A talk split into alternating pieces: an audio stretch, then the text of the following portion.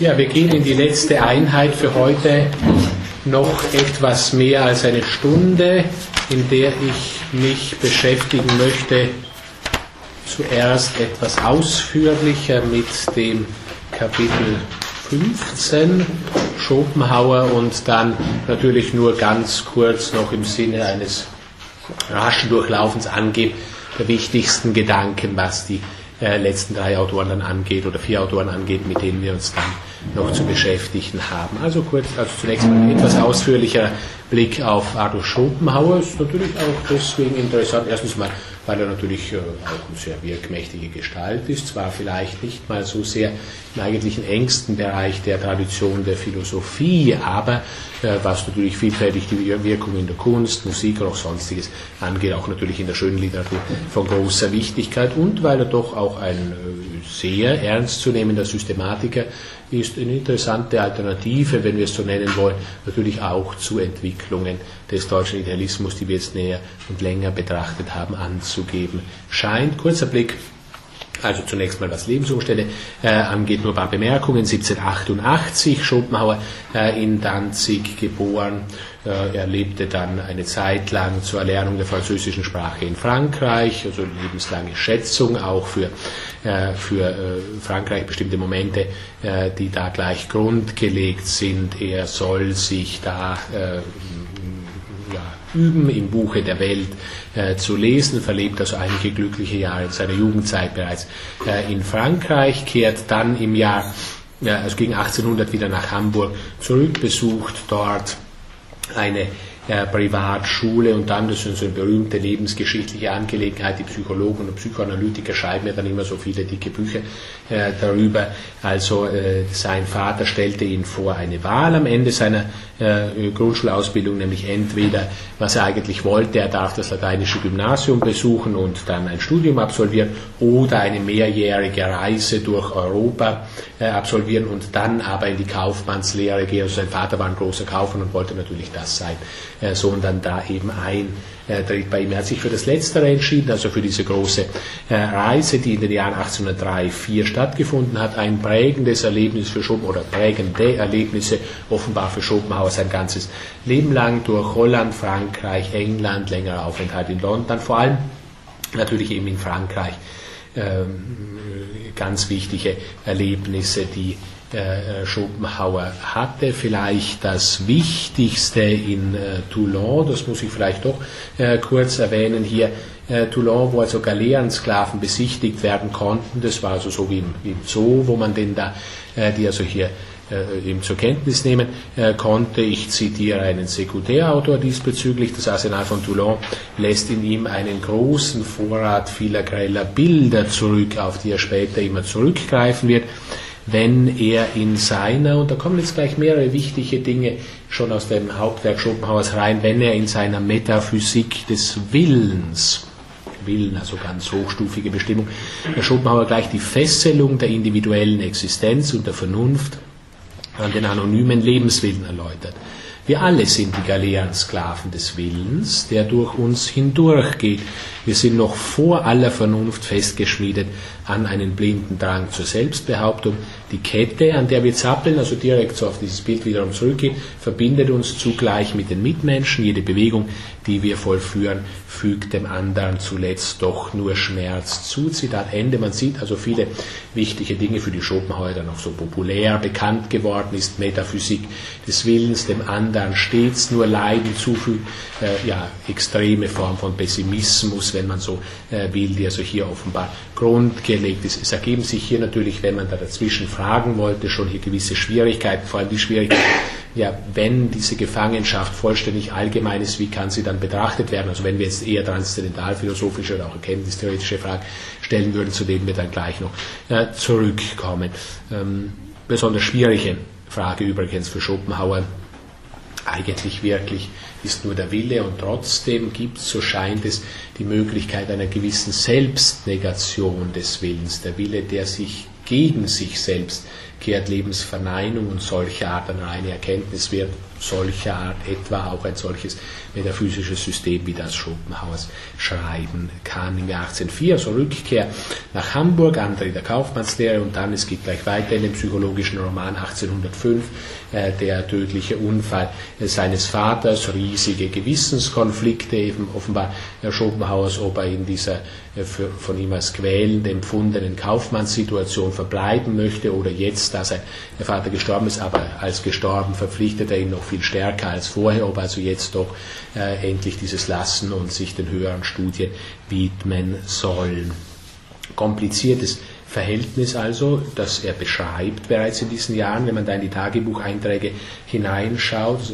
Er findet, sich, findet ungeheure Probleme zwischen seinem Innen und seinem Außen, liest vieles an romantischer Literatur. Natürlich auch das wiederum äh, wenn man so will, in diesen psychoanalytischen Zusammenhang hineingehörig liest er fleißig Matthias Claudius, deswegen, weil ihm sein Vater den so äh, empfohlen, zum Teil auch geschenkt hatte. Wir sind, wenn wir das kurz beschreiben, und es geht natürlich auch alles, aber nur zum Teil dann in seine Metaphysik äh, des Willens ein. Wir sind fremd in dieser Welt dass wir ein höheres sind als diese Welt, ist natürlich ein Gnadengeschenk. Wir dürfen nicht auf so das gewöhnliche Leben dieser Welt irgendwie dünkelhaft herabblicken, sondern müssen auch in dieser Welt leben, also Kaufmann äh, bleiben und dann natürlich diese gewisse Form pietistischer Weltüberwindung, die man ohne Zweifel auch in der Schopenhauerschen Überwindung des Willens dann wieder finden wird. Man soll sein Herz, um diese Lehre da zusammenzufassen, man soll sein Herz nicht an die Welt hängen, man soll ihr aber auch nicht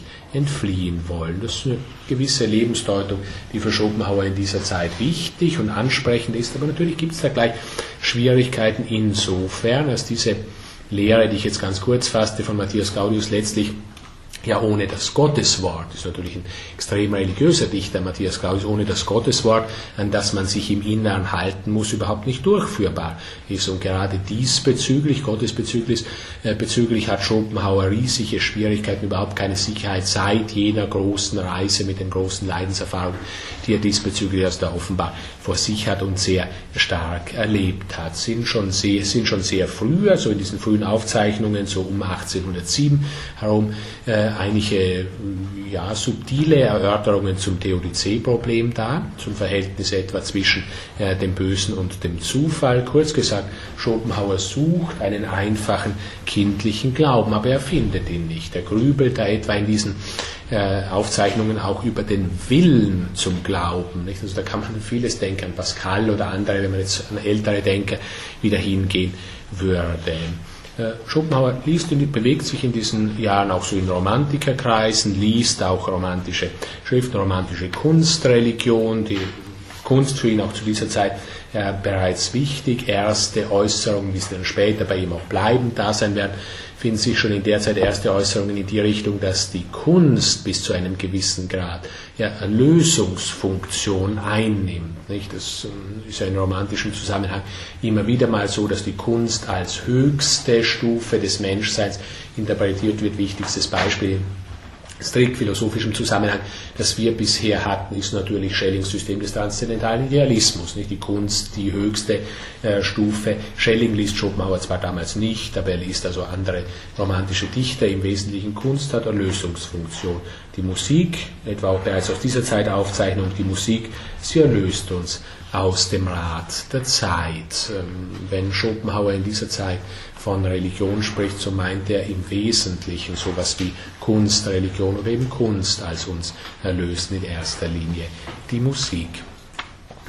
Im Jahr 1807 bricht Schopenhauer dann mit seinem bisherigen Leben, ähm, verkauft also die, äh, die Besitzungen äh, seines Vaters, soweit sie ihm gehören, und äh, ist von da an bis zum Ende seines Lebens als Gelehrter tätig. Zunächst mal natürlich äh, das Gymnasium besuchend und ähm, dann äh, im Jahr 1809 die Universität Göttingen beziehend. Er studiert zunächst mehreres, er hat in Naturwissenschaften, auch Medizin immatrikuliert, Sehr bald allerdings wendet er sich ausschließlich der Philosophie zu. Was studiert er in erster Linie? In erster Linie Platon und Kant. Das sind die beiden Denker und man kann natürlich wirklich in der Kürze kaum besser wählen, als sich zunächst mal mit diesen beiden äh, Denkern zu beschäftigen. Beginnt also bereits mit der Kant-Lektüre in dieser seiner Universitätszeit, beschäftigt sich aber viel stärker und das sind natürlich wichtige Dinge, die dann auch bleiben in seinem ausgeführten Reifensystem, beschäftigt sich viel stärker mit Platon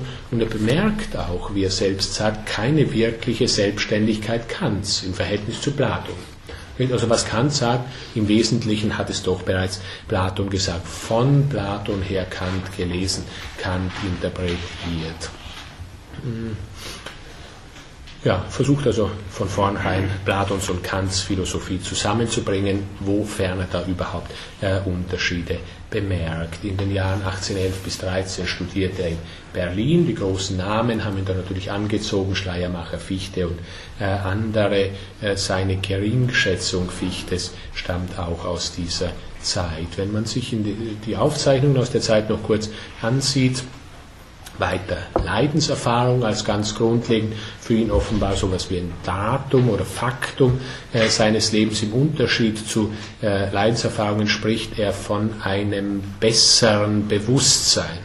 Ein besseres Bewusstsein, das unser ja, äh, unfrei sein, das Subjekt-Objekt-Differenz, wenn wir das traditioneller formulieren, transzendiert stark negativ-theologische Momente hier übrigens da. Also dieses bessere Bewusstsein wird im Wesentlichen so beschrieben, dass beschrieben wird, was da abwesend ist, was dieses nicht ist, was da alles äh, fehlt. Schopenhauer wird das später übrigens mit den Lehren deutscher Mystiker verknüpfen, also vor allem Meister Eckhart und auch andere, die da für ihn dann wichtig werden. In ganz, also mystische Erfahrungen, die offenbar in dieser äh, Zeit auch macht, man braucht es auch zunächst mal gar nicht äh, zu bestreiten, in ganz aufmerksamem Versunkensein, wie er sagt, ist dann der Unterschied zwischen Ich und Welt aufgehoben, plötzlich aufgehoben, sogar so auf das alte platonische Exeifnest auch zurückgehend. Vermutlich kannte er diese äh, zwei, drei Stellen bei Platon ja auch. Erfahrung von Anfangs, Endlosigkeit, Raum, Zeitlosigkeit. Ja, und die Aufmerksamkeit bricht dann wieder ab oder dieses aufmerksame Versunkensein wenn ich wieder in mein Subjektsein zurückgetrieben werde. Dann sind sie wieder da, die vielen Trennungen, die dann eben natürlich auch vielfältige Schwierigkeiten und Probleme bereiten, ich und die anderen, dieser Raum, diese Zeit und dergleichen. Man kann hier vermutlich von sowas wie rein intellektueller Ekstase sprechen. Was ich auflösendes, das aber zugleich hell ist, also nicht dionysisch ist, wenn wir jetzt da äh, auf Nietzsche vorblicken würden. Also antidionyysische oder antisinnliche Ekstase, besseres Bewusstsein, eine gewisse Form von äh, Passivität. Ja, äh, im Jahr 1813 schreibt Schopenhauer seine erste Schrift über seine Dissertation über die vierfache Wurzel äh, des Satzes vom zureichenden Grunde. Man kann diese Schrift so, so interpretieren, dass er zunächst mal nachdem er also fleißig Platon und Kant gelesen hat zum einen, nachdem er zum anderen also seine eigenen Erfahrungen, sowohl die Leidenserfahrungen wie diese Erfahrungen eines besseren Bewusstseins, nachdem er also das zusammendenken will, also zunächst mal in dieser Schrift über die vierfache Wurzel des Satzes vom zureichenden Grunde ja erkenntniskritisch das empirische Bewusstsein, das gewöhnliche Bewusstsein, eben das nicht bessere Bewusstsein bestimmen möchte, um dann eben darüber hinaus in seinem Hauptwerk das bessere Bewusstsein für sich heraustreten äh, zu lassen. Hm.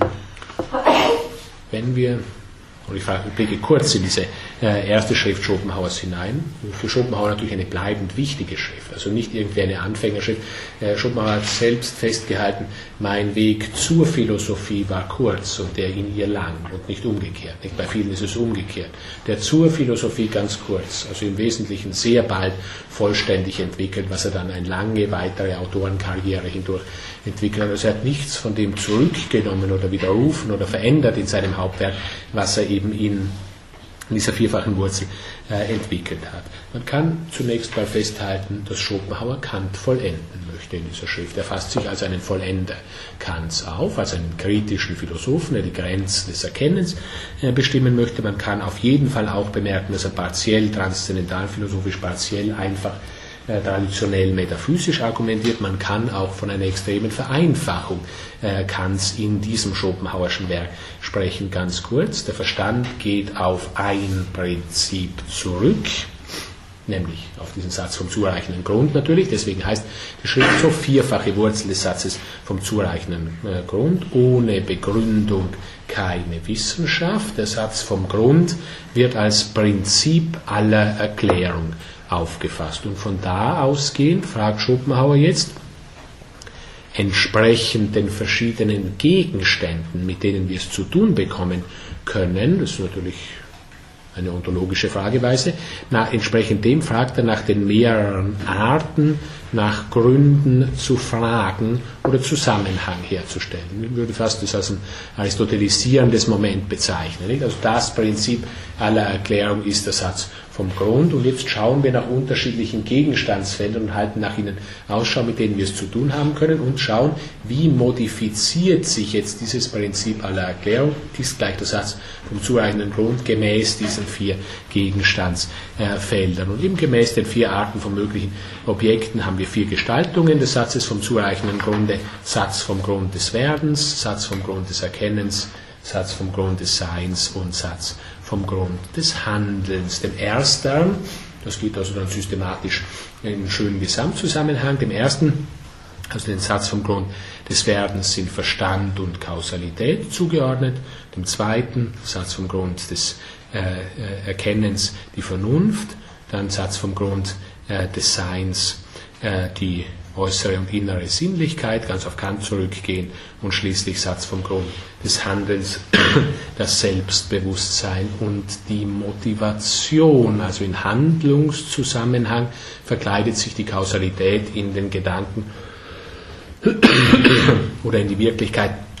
Motivation, Frage nach dem Grund des Werdens, das ist die Frage nach der Kausalität im engeren Sinn Offenbar Frage nach dem Grund des Erkennens bezieht sich auf Urteile, Begriffe.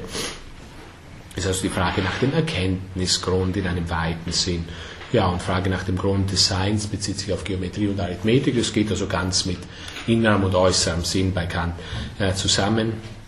Und äh, eben Frage nach dem Grund des Handelns geht nach dem Motiv oder wie Schopenhauer hier bereits Motiv definiert, der Kausalität von innen. Das ist das Motiv, Kausalität von Ihnen, dies wird auch bei Schopenhauer so bleiben, natürlich ethisch in erhebliche Schwierigkeiten hineinführen. Hm. Also diese Schrift über die vierfache Wurzel ist ein erkenntnistheoretisches, wir können auch sagen ein halb transzendental philosophisches Werk, die Metaphysik des Willens, dann die eigentliche Wirklichkeit explizieren, nachdem dieses nur eine Scheinwirklichkeit ist, mit der sich diese, diese erste Schrift Schopenhauers beschäftigt, kommt dann hinterher noch hinzu. Ähm, diese Dissertation entwickelt nur die Welt des Traums, also unsere gewöhnliche, alltägliche Erfahrungswelt. Wenn Kant von Erscheinungswirklichkeit oder Erscheinungsgegenständen spricht, so wird dieses Schopenhauer zu einer Scheinwirklichkeit oder Traumwirklichkeit, die relativ ist auf eine eigentliche Wirklichkeit, die er eben in einigen äh, ekstatischen Erfahrungen, Versunkenheitserfahrungen bereits kennengelernt hat. Und diese eigentlich wache Welt äh, soll dann die Metaphysik des Willens darstellen. Hm. Ja, folgt dann lebensgeschichtlich, wenn ich da nochmal äh, kurz zurückblicke, die Zusammenarbeit mit Goethe ist eine ja, einigermaßen bekannte Angelegenheit. In farbtheoretischem Zusammenhang die zweite Schrift Schopenhauers über das Sehen und die Farben in diesem Zusammenhang, also die Zusammenarbeit eben mit Goethe, die Wichtigkeit der Farben oder der Farbentheorie für Goethe, das kann ich jetzt also hier in dem Zusammenhang nicht näher entwickeln. Für Goethe natürlich eine grundlegend wichtige Angelegenheit für seine äh, Theorie, diese Lehre von den Leiden und Taten des Lichts und dergleichen, was also Schopenhauer in gewisser Weise alles affirmiert und äh, ja, da erkenntnistheoretisch Zusätze machen möchte. 1816 also erschienen die zweite, auf, auf, die zweite äh, Veröffentlichung Schopenhauers über das Sehen und die Farben. Schopenhauer wechselt übrigens den Lebensaufenthaltsort immer wieder in diesen Jahren, das zeichne ich also im Einzelnen hier nicht mehr weiter äh, nach. Hm. Er spricht weiter, er studiert weiterhin Kant, er spricht weiter von einer anderen Erfahrung. Wenn ich jetzt mal hier wieder in die nicht publizierten, also nicht von ihm selbst publizierten Texte hineinblicke, er spricht weiterhin von einer Erfahrung, die sich mit den Kategorien des Verstandes schlecht verträgt. Und diese Erfahrung ist offenbar das, was er früher das bessere Bewusstsein äh, nannte. Ähm, empirisches Bewusstsein zeigt das Sein als vorgestellt Sein. Müssen werden wir schon gleich auf den Titel des dann gleich folgenden Hauptwerks, Welt als Wille und Vorstellung, hinblicken. Empirische Bewusstsein, da zeigt sich das Sein als vorgestellt sein. Das Bewusstsein ist ein Wahrnehmungs- und Erkenntnismodus. Äh, das ist das, was er bereits in seiner ersten Schrift äh, entwickelt hat. Sekundärautoren-Zitat mal kurz.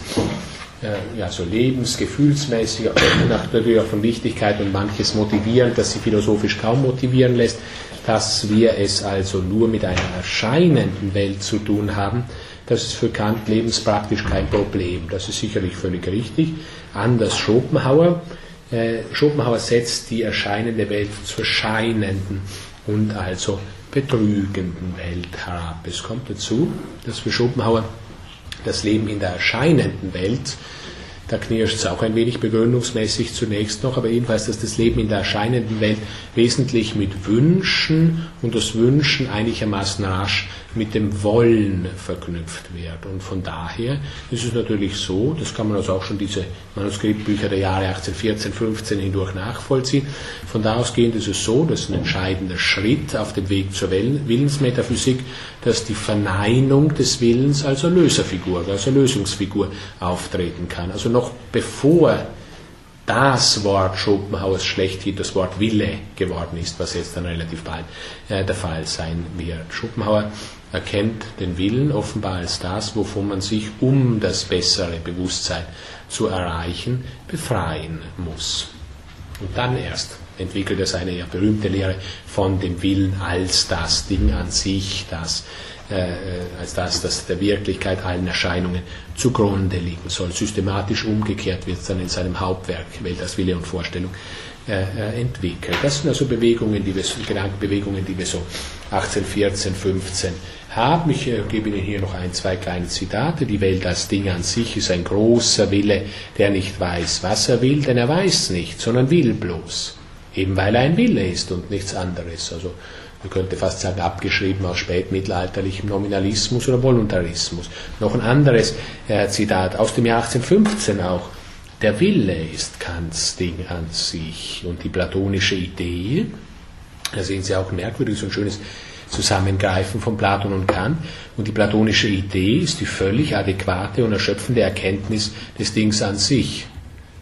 Äh, also ich vermute, wenn Platon diesen Satz gelesen hätte, hätte er sich ein wenig gewundert. Vom Willen soll er gesprochen oder den Willen soll er erkannt haben. Man sieht also unmittelbares Zusammennehmen Platons und Kants metaphysische Kant-Interpretation. Nun ist der Wille, oder es wird das Ding an sich als Wille interpretiert aus kantischen Gründen heraus. Also das ist gewissermaßen eine Schwierigkeit, die wir laufend haben, glaube ich, wenn man äh, Schopenhauer liest, oder jedenfalls viele haben, wenn sie Schopenhauer äh, lesen, dass immer eine partielle Partizipation an kantischen Gedanken da ist, aber eben nicht eine vollständige.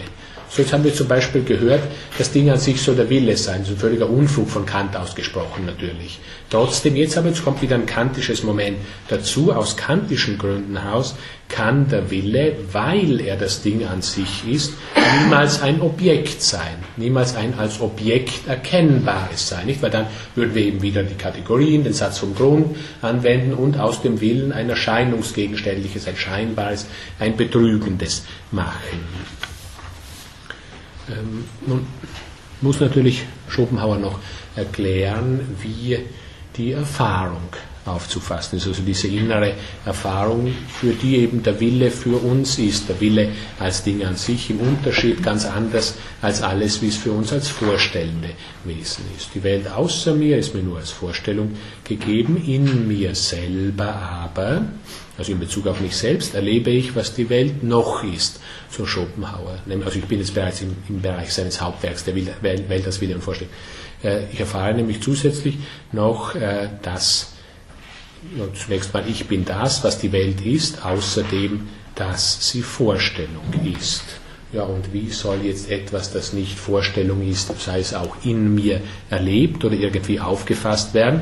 Jedenfalls darf es nicht auf begriffliche Weise gefasst werden, sondern es muss, ja, das Wort hat er auch, erlebt werden. Ja, ist allerdings nicht von ihm geprägt worden. Es ist jetzt gerade ein Fall, der eigentlich das Wort erlebt erfunden hat, aber jedenfalls nicht, äh, also in dieser Bedeutung erlebt nicht in der ursprünglichen Bedeutung. Es muss also erlebt werden. Wie lässt sich über diesen von innen erlebten Willen reden und natürlich dann weiter auch über die Identität dieses im Inneren erlebten Willens mit dem Kern oder dem Ganzen der Welt, also dem Ding an sich. An dem, an dem Punkt, und das gehört jetzt auch so in die Entwicklungsgeschichte noch hinein, der Gedanken der Welt als Wille und Vorstellung, an dem Punkt wird für Schopenhauer einfach eine ja, wir müssen sagen, eine Entdeckung wichtig oder eine neue geistige Entdeckung, nämlich die altindische äh, Religion. Er erhält fragmentarische Nachrichten über dieselbe. Ist nicht erstaunlich, nicht, weil die Romantiker, die hatten sich ja schon längst Indien zugewandt. Herder hat auf den Brahmanismus verwiesen und andere, also Schlegel, Görres und andere, die man hier erwähnt, auch Novalis übrigens, also Indien äh, auszeichnen.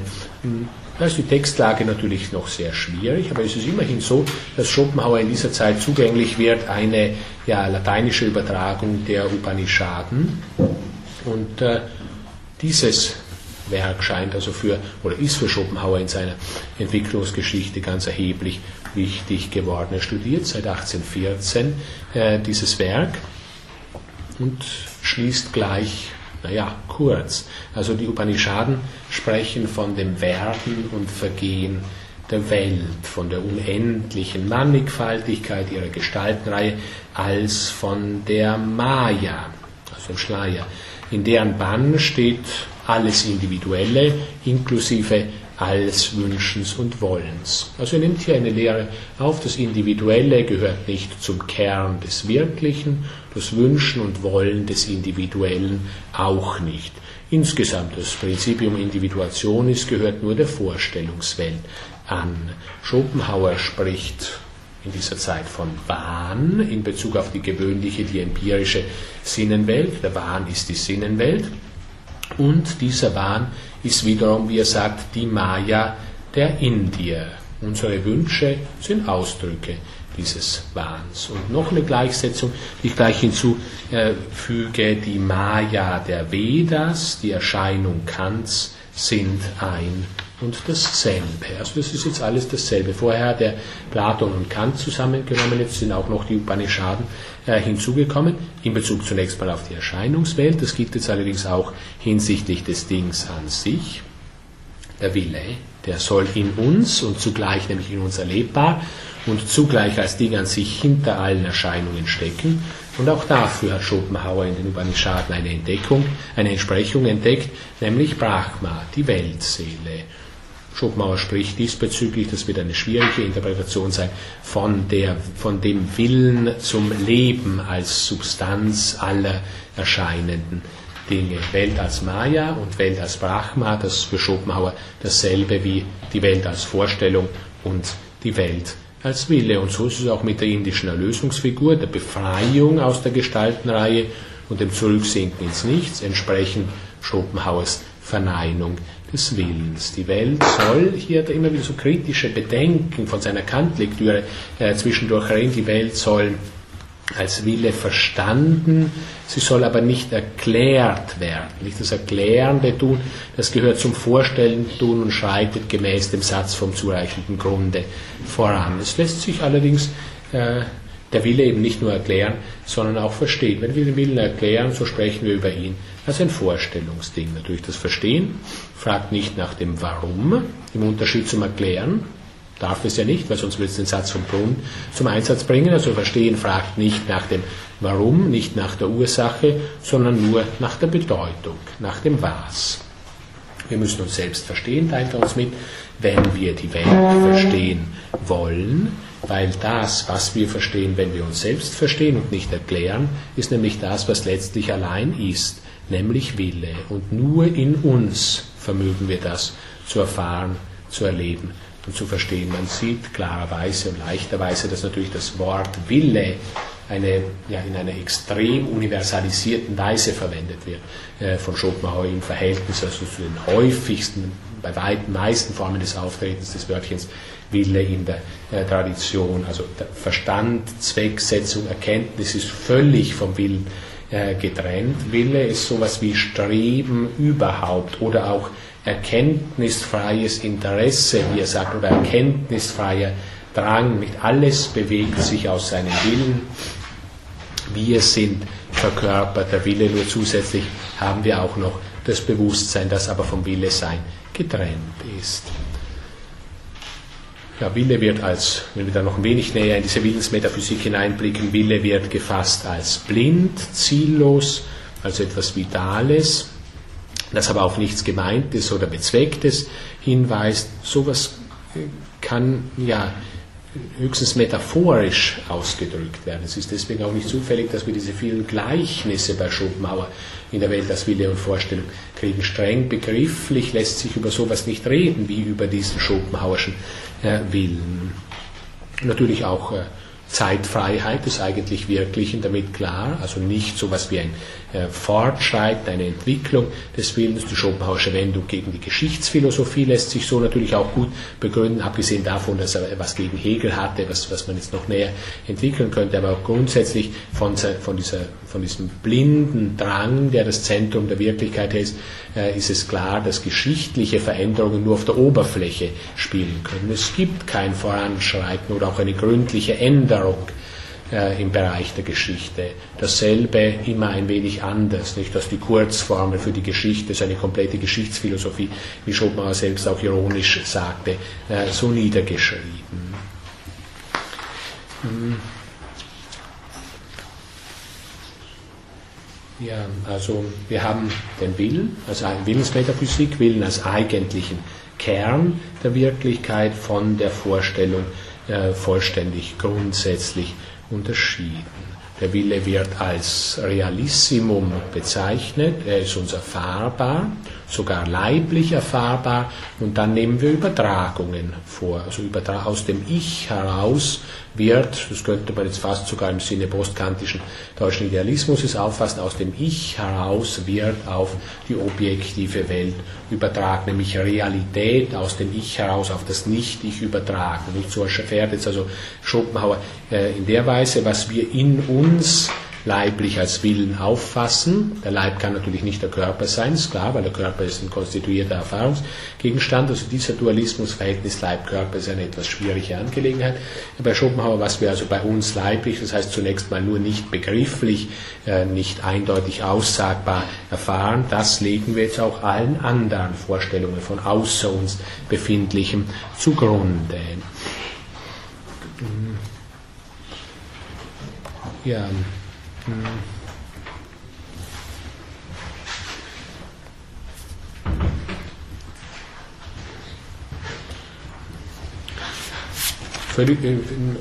ich sammle noch den einen oder anderen weiteren wichtigen Punkt, dass nachdem wir die, das grundlegende Verhältnis Wille, Vorstellung haben, sofort noch einige äh, Punkte, die sekundär reinkommen. Also, können Sie nochmal noch kurz erklären, wie die Vorstellung mir nicht ganz klar, wie die Vorstellung als, ein, als, als den Willen in uns beschreibt. Das ist mir nicht einsichtig. Ich habe gesagt, ich erkenne in mir die Vorstellung als, äh, als den Willen, der sich in mir zeigt. Ja, also wenn ich das so sagte, so sagte ich es jedenfalls falsch. Also wir müssen da, wir müssen eine wirklich ganz klare Trennung zwischen der Welt als Wille und der Welt als Vorstellung bei Schopenhauer äh, zugrunde legen. Also alles, ich kann natürlich auch in mir vieles als Vorstellungen auffassen. alles, was außer mir ist, fasse ich grundsätzlich zunächst mal nur als Vorstellung auf, in mir sehr vieles auch. Dann gibt es aber noch diese Möglichkeit anderer, ja überempirischer, überalltäglicher Erfahrungsformen, in denen ich etwas erlebe, so Schopenhauer, das ja die Zeitraum, Individuationsschranken sprengt. Nun ist es aber so, dass alles, was Vorstellung ist, innerhalb der Zeitraum, Individuationsschranken drinsteht. Also muss das, was diese sprengt, eben was völlig anderes sein, alles individuelle transzendierend sein. Daher, wenn ich es in mir als den Grund meiner selbst erfahre, ich gebe dann noch zusätzlich den Namen Willen dazu, muss ich auch zugleich schließen, das liegt auch allem anderen zugrunde, weil es ist ja nichts Individuelles, sondern es sprengt eben die Zeitraum ähm, äh. Also wenn ich davor sagte, äh, dass ich, was ich in mir selbst als Vorstellung erfahre, dass dieses dann zugleich von Schopenhauer als Wille bezeichnet wird, so ist das Quatsch. Sondern wir haben auch, was die Erfahrungen in uns selbst angeht, völlige Trennung zwischen Wille und Vorstellung.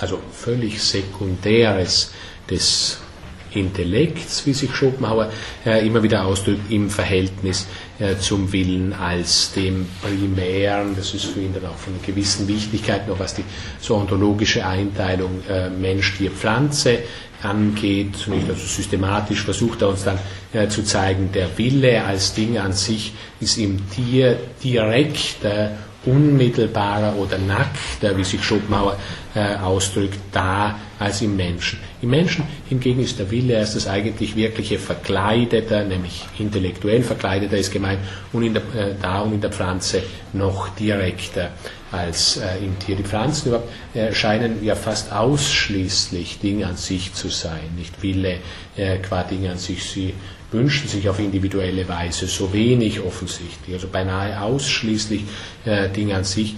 Sie brauchen beinahe, wie Schopenhauer sagt, das ist ein, ein, ein an Schwärmerei grenzender Gedanke von mir, aber in der Tat scheint es systematisch notwendig und gut zu sein, die Pflanzen, die brauchen beinahe das fremde, verständige Individuum, also uns, um überhaupt aus dem Bereich des blinden Wollens in den Bereich der Vorstellung einzutreten. Also wenn sie weder über den Appetitus noch auch über die Eistesis verfügen, dann wird das vermutlich richtig sein, zwar schwärmerisch, aber äh, systematisch genau und richtig. Wille für sich, also dunkles Treiben, blinder Drang, bewusstloses sein kann nur von Erkenntnis begleitet sein. Das kantische Wörtchen begleitet, dieses schiefe Wort im Schopenhauer hier auch heran. Hm, nun sind da natürlich Erkenntnisprobleme offensichtlich da. Also in Bezug auf dieses höchste Prinzip, in Bezug auf den Willen qua Ding an sich, ja, wie kann man das Ding an sich äh, sehen oder auffassen? Alles, was letztlich ist, ist doch Wille. Die Erkenntnis scheint völlig sekundär zu sein. Wie erheben wir uns also aus dem Sekundär der Erkenntnis heraus? Nach Schopenhauer einfach so, wir müssen alles Individuelle transzendieren, weil dieses gehört der Erscheinung an. Indem man, dass man scheint weiterhin erkennen zu können und trotzdem eben ja, reines Erkenntnissubjekt äh, geworden zu sein, wenn man sich über die Individualität seiner Erkenntnismöglichkeiten erhebt. Also man muss alles Individuelle transzendieren, weil das der Erscheinung angehört. Wenn man reines Subjekt der Erkenntnis wird, ist man gelöst vom Willen. Es gibt die Möglichkeit willenlose Anschauung des Willens. Das ist zunächst mal natürlich schön, willenlose Anschauung des Willens. Allerdings, wenn die Erkenntnis oder der Intellekt so sekundär ist im Verhältnis zum Willen, so weiß man gar nicht, wie der Intellekt eigentlich einen Selbststand dem Willen gegenüber gewinnen soll.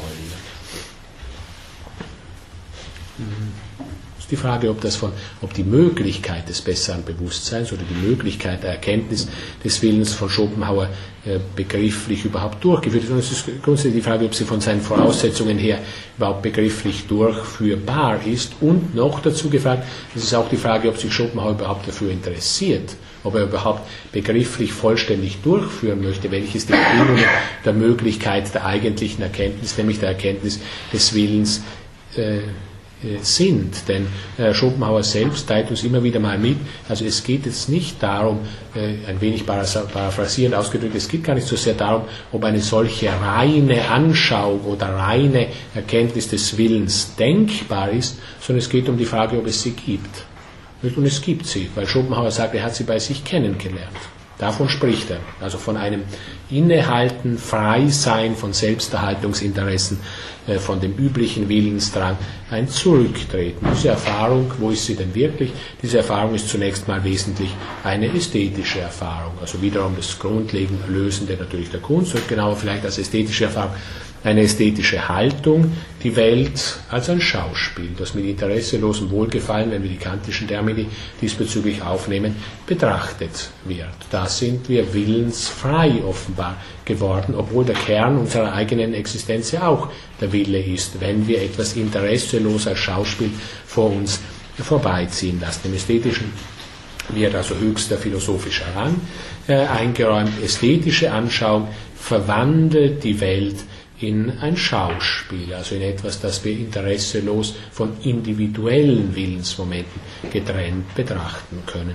Übrigens äh, auch die zumindest relative Abwesenheit, da kann man zwar streiten, die relative Abwesenheit des Satzes vom Grunde in Kunstzusammenhang ist für Schopenhauer hier wichtig, nicht hält sogar äh, fest, die Kunst ist die Betrachtungsart der Dinge unabhängig vom Satze des Grundes. Das ist zwar eine Angelegenheit, wo man vermutlich ein wenig Schwierigkeiten äh, wird kriegen können. Dass der Mensch primär Wille ist, ist natürlich auch hinsichtlich des Praktischen, also der Ethik, äh, von eminenter Bedeutung. Schopenhauer setzt den Willen absolut. Er will deswegen zunächst mal gar nicht von praktischer Vernunft sprechen. Der Wille macht das Sein des Menschen aus. Jeder Mensch ist ein gewisses, individualisiertes, verkörpertes Sein des Willens.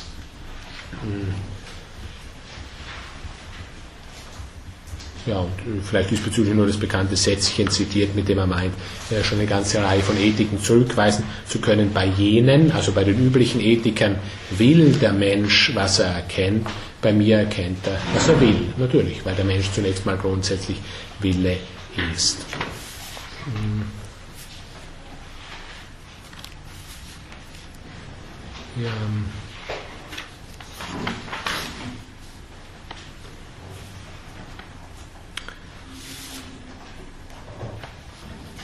Wir haben zunächst mal jedenfalls schon eine Rede in Bezug auf diesen ja, Augenblick von Willenslosigkeit oder Willenstranszendenz gesehen, Auffassung äh, der Kunst, Erkenntnis oder Kunsterkenntnis als eine ja, intuitive, nicht abstrakte Verneinung des Willens. Natürlich schwierig, der Wille ist alles für Schopenhauer, er kann daher natürlich auch nicht von etwas anderem verneint werden, weil es gibt ja nichts anderes als den Willen. Verneinung des Willens kann also letztlich nur als Selbstnegation oder Selbstaufhebung des Willens gefasst werden. Ein Seins- oder Willensgeschehen, nicht ein Erkenntnisgeschehen. Es ist nicht zufällig, dass Schopenhauer deswegen auch metaphorisch davon spricht, dass der Wille erlischt oder dass er sich wendet, dass er sich gegen sich selbst kehrt. In dem Zusammenhang noch wichtig, weil ich jetzt vorher ethisches Moment angesprochen habe, ist noch wichtig die Lehre vom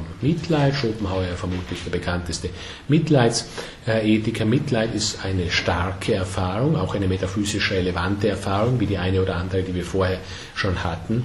Was ist Mitleid für eine Erfahrung? Nämlich die, alles außer mir ist ebenso sehr Wille wie ich, nämlich individueller Wille, wie ich leidet daher ebenso wie ich. Äh, Schopenhauer Zitat, im Mitleid ist der Schleier der Maya durchsichtig geworden. Was ist der Schleier äh, der Maya? Ja, die Täuschung des Individuationsprinzips. Nicht, dass wir als Individuelle einer im Unterschied zum anderen eigentlich Reales wäre. Die Täuschung des Prinzipi Individuationis verlässt uns in der Erfahrung des Mitleids. Also das Leid des einen ist gleich das Leid des anderen. Die eigene Willenserfahrung wird ausgedehnt, offenbar verallgemeinert, eigenes und Fremdes wird nicht mehr unterschieden. Da hat Schopenhauer immer wieder diese altindische Formel Tattvamasi, also das alles bist Du herangezogen, gewissermaßen als obersten Grundsatz der Ethik. Immer wenn wir uns einem anderen gegenüber befinden, sollen wir uns dieses sagen, das alles bist du. Also Mitleid natürlich eine Identitätserfahrung, klarerweise, und das als identisch erfahrene, nämlich der Willen. Der Wille ist etwas, das als Leiden erfahren äh, wird. Daher kann dann Schopenhauer auch den, wie er etwas emphatisch sagt, Glauben an das Individuationsprinzip und den Egoismus auf der einen Seite und das Erkennen eben des Wesens, der Identität in allem wirklich in allem Wirklichen als Quietiv alles und jedes Wollens äh, bezeichnen oder zusammenfassen.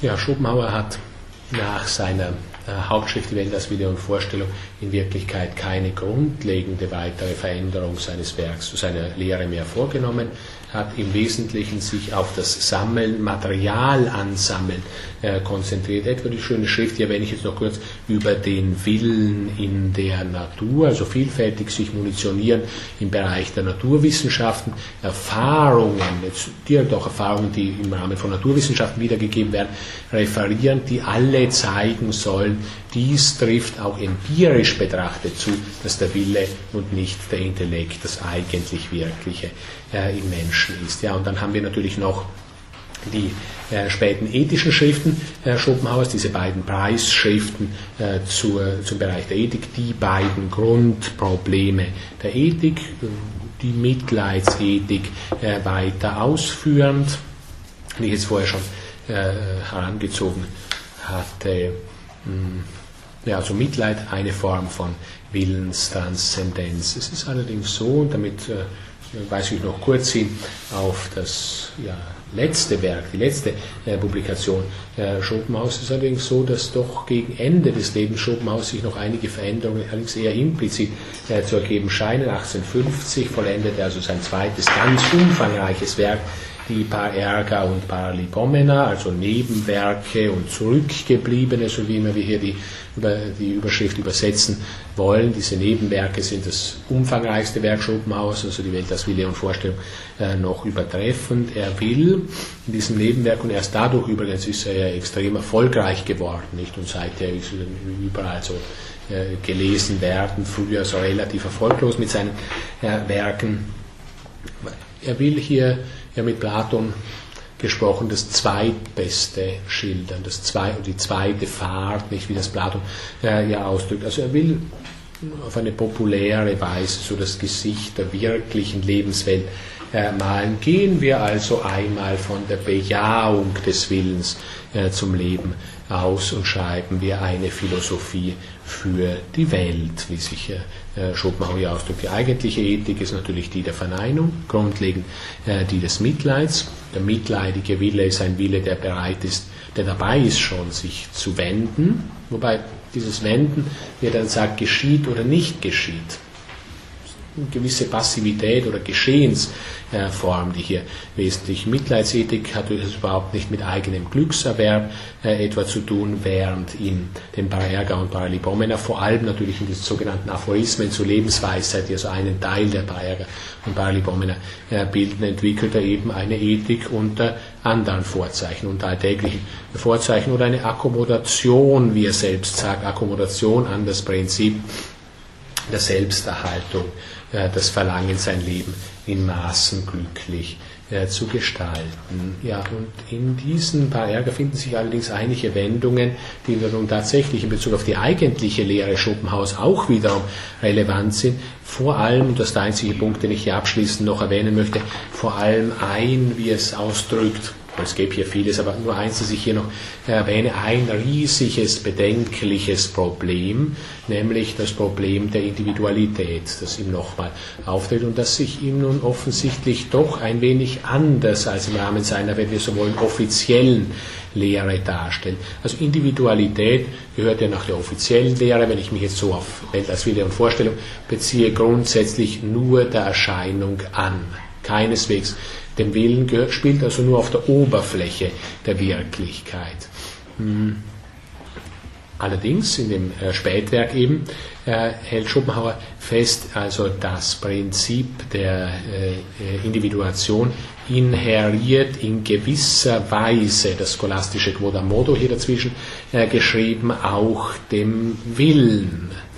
Die Individualität beruht nicht allein auf dem Prinzipium Individuationis, offenbar, sondern sie ist zwar nicht Ding an sich, aber sie wurzelt, wie er sagt, im Ding an sich im Willen des Einzelnen. Zitat, wie tief nun aber hier ihre Wurzeln, nämlich der Individualität, gehen, gehört zu den Fragen, deren Beantwortung ich nicht unternehme. Ja, wenn er diese Beantwortung unternommen hätte, hätte man natürlich das gesamte Verhältnis zwischen Welt als Wille und Welt als Vorstellung, vor allem zwischen Wille und Intellekt, noch einmal aufrollen müssen. Damit bin ich am Beginn des ganz kurzen Abschnittchens 16 Ludwig Feuerbach, nach diesem, wenn wir so wollen, zunächst mal partiell transzendental-philosophischer Kenntniskritischen und dann willensmetaphysischen Entwurf, den wir bei Schopenhauer gesehen haben, also eine spezifische Möglichkeit, Kant zu interpretieren, die kantische Kritik als Vorspiel, als Eingangsphase in eine neu entwickelte Metaphysik. Ich bin damit bei Ludwig Feuerbach Kapitel 16 angelangt. Also ähm, mitunter, nicht muten natürlich manche Denker des äh, weiteren 19. Jahrhunderts äh, im Verhältnis zu den vorhergehenden etwas epigonal an. Ähm, vor allem etwas irrationalistisch an. Wir haben eine spezifische Form von Irrationalismus jetzt hier bei Schopenhauer gesehen. Also mit Irrationalismus meine ich einfach nur Positionen, in denen die Ratio als dem Kern der Wirklichkeit relativ fremd oder von diesem recht weit entfernt aufgefasst wird. Ähm, ja, da äh, kann man also zu Schopenhauer äh, durchaus auch Leute wie Kierkegaard oder Nietzsche, mit denen wir uns gleich noch in ein paar Minuten beschäftigen werden, äh, hinzufügen. Epigonal, ich erwähne das Wort jetzt hier im Zusammenhang mit Feuerbach deswegen, weil Feuerbach eine sehr, sehr, wie ich denke, wahre Wendung und interessante Wendung geprägt hat, die jetzt philosophiegeschichtlich erheblich ist, glaube ich Nämlich diese Wendung, viele haben sehr nachgesprochen, die nicht wussten, was damit gemeint ist. Diese Wendung, äh, Hegel ist der deutsche Proklos. Also wenn Hegel wirklich der deutsche Proklos ist, ich weiß jetzt nicht, ob Feuerbach diese Wendung selbst ironisch gemeint hat, ja, dann müssen wir eben bedenken, was auf Proklos folgte. Und da folgen eben die Epigonen. Ja, diese Wendung deutscher Proklos, also aus Grundsätze, der aus Schopenhaus Grund, äh, Feuerbachs Grundsätze der Philosophie der Zukunft gegriffen. Das ist eine Wendung, die ziemlich weit geht. Das wird er sein, Hegel, äh, der deutsche Proklos. Was kommt dann? Zunächst mal sehen wir, und damit bin ich jetzt direkt bei Feuerbach, zunächst mal sogenannte anthropologische Wende im Bereich der Geschichte der Philosophie. Mit Feuerbach setzt innerhalb der zunächst mal Hegel-Schule und viele der Denker im 19. Jahrhundert gehen zunächst mal durch die Hegelsche Schule und setzen sich dann ab. Mit Feuerbach setzt innerhalb der Hegel-Schule diese Religionskritik und dafür, ist der einzige Punkt, den ich hier auch näher ranziehen kann, dafür ist Feuerbach auch äh, so bekannt geworden, setzt also diese Religionskritik ein, die dann im Marxismus gipfelte. Feuerbach 1804 geboren äh, in Landshut äh, studierte zunächst mal Theologie, zuerst in Heidelberg und dann ging er nach Berlin, um dort Hegel selbst zu hören, hat alle äh, Vorlesungen Hegels gehört, also alle zumindest einmal äh, gehört, promovierte dann im Jahr 1828 und hat im Jahr 1830 sein erstes Werk publiziert, anonym, Gedanken über Tod und Unsterblichkeit, also es ist ein extrem sensualistisches äh, Werkchen, ähm, hat sein seine Position auch selbst als eine Position des Sensualismus bezeichnet. Das, dieses Werk ist dann polizeilich verboten worden und äh, Feuerbach hat zunächst mal nicht mehr gelehrt, sondern er hat, das ist etwas schwierig zu verstehen, naja, man wird sagen müssen, rein hegelianische Werke veröffentlicht. Nicht nachdem dieses Werk aus dem Jahr 1830 sicherlich ein antihegelianisches Werk ist, hat er in den folgenden Jahren äh, rein hegelianische Bücher geschrieben. Äh, gut, es sind zwar Bücher, die sich auf die Geschichte der Philosophie beziehen und sie sind sehr sinn, sie sind äh, man könnte sagen, problemlos in den Bereich des Hegelianismus äh, einzuordnen. Gesch 1833 Geschichte der neueren Philosophie von Bacon bis Spinoza, 1836 Leibniz und 1838 dann das Buch äh, Pierre Bail. Im Jahr 1837 hat er dann geheiratet und von da an keine finanziellen Probleme mehr. Das Buch Das Wesen des Christentums 1841 hat Feuerbach berühmt gemacht. Dann auch noch wichtig lebensgeschichtlich äh, die 1848, 49 die, diese berühmten gehalten, zu Heidelberg gehaltenen Vorlesungen über das Wesen der Religion. Nicht? Das waren ja dann diese äh, Vorlesungen, wo er nicht in der Universität vortragen konnte, aber der äh, liberale Bürgermeister ihm also dann eben das Ratshaus zur Verfügung gestellt hat und auch noch das Spätwerk Theogonie aus dem Jahr 1857, nichts Neues, aber materialhaltigste Darstellung seiner Hauptgedanken. Ähm, Im Jahr 1872 äh, stirbt Feuerbach. In einer Besprechung, in einer Rezension, das musste also jetzt nicht unbedingt direkt seine Position zum Ausdruck bringen, aber er hat sich später eigens dazu bekannt, und zwar mehrfach. In einer Besprechung schrieb Feuerbach einmal, der Mensch ist, was er ist. Also das erste Mal mit einem S, das zweite Mal dann mit scharf S. Jetzt ist das natürlich ein berühmt berüchtigter Satz geworden, ein Satz, den äh, Feuerbach ihm auch immer wieder äh, daneben in Schutz genommen hat in der Folgezeit. Vor seinem Hauptwerk bereits und dann vor allem in seinem Hauptwerk, nämlich das Wesen des Christentums von 1841, entfaltet Feuerbach breit seinen, wenn man so will, Grundgedanken, den Grundgedanken seiner Position. Ich habe ihn heute schon mal vorher antizipiert, bevor wir zu Feuerbach gekommen sind. Das Geheimnis der Theologie ist die Anthropologie. Also das, der Satz, den er ständig in der Folgezeit durchbuchstabiert. Also die Erkenntnis Gottes, wenn ich es noch ein wenig anders auch mit Feuerbach zu formulieren versuche, die Erkenntnis Gottes ist die Selbsterkenntnis des Menschen, das Wissen des Menschen von Gott ist das Wissen des Menschen von sich selbst. Nun ist es natürlich so, dass das auch vielfältig schon vor Feuerbach gesagt wurde. Also insofern wäre es jetzt zunächst mal nicht allzu aufregend, denken wir etwa an Kritias oder andere Denker des 5. Jahrhunderts äh, vor Christus zurück, aber eben nie so plakativ und so durchgeführt und äh, äh religionskritisch, wie wir das beim Feuerbach hier haben. Deswegen hat es eben auch so stark Karriere gemacht. Also wie vieles etwa an protestantischer Theologie des 20. Jahrhunderts lässt sich nicht auf diesen Satz äh, zurückführen oder auf diesen Gedanken. So viele Entmythologisierer, die uns dann trotzdem immer noch sagen, ja und trotzdem, wenn alles entmythologisiert werden muss, was in der Schrift dasteht, so ist es trotzdem ganz wichtig, weil es enthält so wichtige Erkenntnisse, nicht in Bezug auf Gott vielleicht, sondern in Bezug auf den Menschen, was also alles ständig auf äh, Feuerbach natürlich zurückgeht, diese ganzen Entlarvungs- Vorgänge, diese spezifische Form von Aufklärung. Religion wird also verstanden als Verhalten des Menschen zu sich selbst oder noch genauer, wie Feuerbach weiter sagt, zu seinem Wesen. Verhalten des Menschen zu seinem Wesen, das von ihm aber als ein von ihm unterschiedenes Wesen verobjektiviert wird, vergegenständlicht wird. Und gemeint ist bei Feuerbach mit diesem Wesen des Menschen nicht seine endliche Individualität, sondern seine, wie er sagt, unendliche Gattung, also Vergöttlichung des Menschen, nicht ist ja etwas, eine Wendung, die Schopenhauer selbst dann mehrfach oder der göttliche Mensch dann mehrfach gewählt hat in der Folgezeit. Also die religiösen Aussagen über Gott oder das Unendliche sind als Aussagen über die Göttlichkeit oder Unendlichkeit der Menschengattung zu interpretieren. Feuerbach spricht in Bezug auf diese Verobjektivierungen von Illusionen, von Projektionen. Ähm, naja, also wir sehen natürlich auch unter anderem, dass die kantische Fragestellung hier etwa nicht berücksichtigt ist, nämlich die nach der Relevanz solcher Illusionen, der logischen Notwendigkeit derselben. Hm. Die Frage danach, also äh, Feuerbach möchte nicht ausschließlich religionskritisch, wenngleich das bei ihm im Zentrum steht, möchte nicht ausschließlich religionskritisch argumentieren, sondern auch so was wie eine ja, Sicht oder Auffassung der Wirklichkeit präsentieren, stellt sich auch die Frage, wie wir das Verhältnis zwischen Denken und Sein, also im Zentrum der Philosophie ja stehend, zu fassen haben.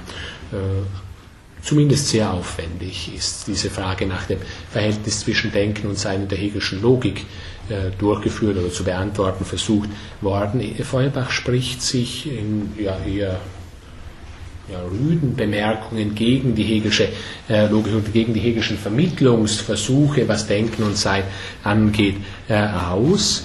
Hm, also wir müssen von einem Unterschied zwischen dem Denken und dem wirklichen Sein sprechen. Das Sein, sagt er uns direkt, das Sein ist das andere des Denkens. Das Denken soll das Sein nicht fassen können. Man stellt sich natürlich die Frage, wie es möglich ist, einen solchen Satz zu sagen, denken, äh, das Sein nicht fassen können. Hier Allgemeinheit, dort Einzelnheit. Beides sind einander entgegengesetzt. Das Denken, das Allgemeine, das Sein, das Einzelne die Philosophie der Zukunft. Und ich hatte auf dieses Werk hier zu Beginn äh, verwiesen, also diese Grundgedanken der Philosophie der Zukunft, 1843. Die Philosophie der Zukunft soll von dem Gegensatz von Denken und Sein ausgehen. Existenz und Sinnlichkeit sollen Wahrheitskriterium sein, das Reale als das Sinnliche soll das Selbstständige sein. Also Feuerbach sucht eine Philosophie der Sinnlichkeit, die er selbst als Sensualismus oder auch als Materialismus charakterisiert. Wie gesagt, es ist sehr schwierig zu verstehen, wie jemand zuvor sehr stark und affirmativ hegelianische Werke geschrieben hat und dann in einer direkten und unmittelbaren Weise von Sensualismus oder Materialismus als möglichen Erkenntnissystemen ausgeht. Er hält nur das Sinnliche, wie er uns direkt mitteilt, für wahr und wirklich. Nur durch die Sinne wird mir ein Gegenstand gegeben. Und zwar dort, und das ist noch dieser letzte wichtige Punkt, der dann auch für, den, für, diesen, für dieses dialogische Denken oder dieses Du-Denken wichtig geworden ist, zum Ende des 19., Anfang des 20. Jahrhunderts. Also letzter Punkt, den ich hier noch nennen äh, kann. Also nur durch die Sinne wird mir ein Gegenstand gegeben, und zwar dort, wo meine Selbsttätigkeit auf einen Widerstand stößt. Also hier hätten wir natürlich wiederum Entsprechungen hinüber zu Fichte, wenn wir das an diesem einzelnen Punkt da festmachen wollten. Wodurch entsteht mir aber dieser Widerstand? Der Widerstand entsteht mir ursprünglich immer und nur durch ein anderes Ich. Also alles übergeht zu Weich. Nicht? Die Dinge, die Tiere und die Pflanzen. Eigentlicher Widerstand entsteht mir letztlich immer durch ein anderes Ich, sodass wenn wir dieser Argumentation so folgen, der Begriff des Objekts vermittelt ist durch den Begriff des Du. Also grundlegend die Subjekt-Objekt-Relation zurückführend oder zurückweisend auf die Ich-Du-Relation. Ähm, ja, also das Sein, auf das sich diese neue Philosophie bezieht, die er beginnen möchte, ist das Sein der Sinne, der Anschauung, der Empfindung oder auch der Liebe, wie er sagt, das einzelne Endliche diese, wobei, die muss man jetzt immer sehen, natürlich zusammenhängend mit seiner Religionskritik, wobei dieses Endliche diese selbst mit unendlichem Wert ausgestattet wird. An die Stelle Gottes soll der selbst als göttlich aufgefasste, sinnlich, leiblich gefasste Mensch treten. Damit wäre dann erst die Ablösung, also in der Zukunft versteht sich, damit wäre dann erst die Ablösung der Theologie durch die Anthropologie abgeschlossen. Wir sehen also ein extremer Anthropozentrismus, der uns da bei Feuerbach auftritt und so konnte ich ihn also eben noch Feuerbach in der Kürze äh, darstellen. Äh, die letzten drei Denker, die wir davor hatten, bringe ich heute leider, heute leider nicht mehr unter. Danke Ihnen für die Aufmerksamkeit und schließe die Vorlesung.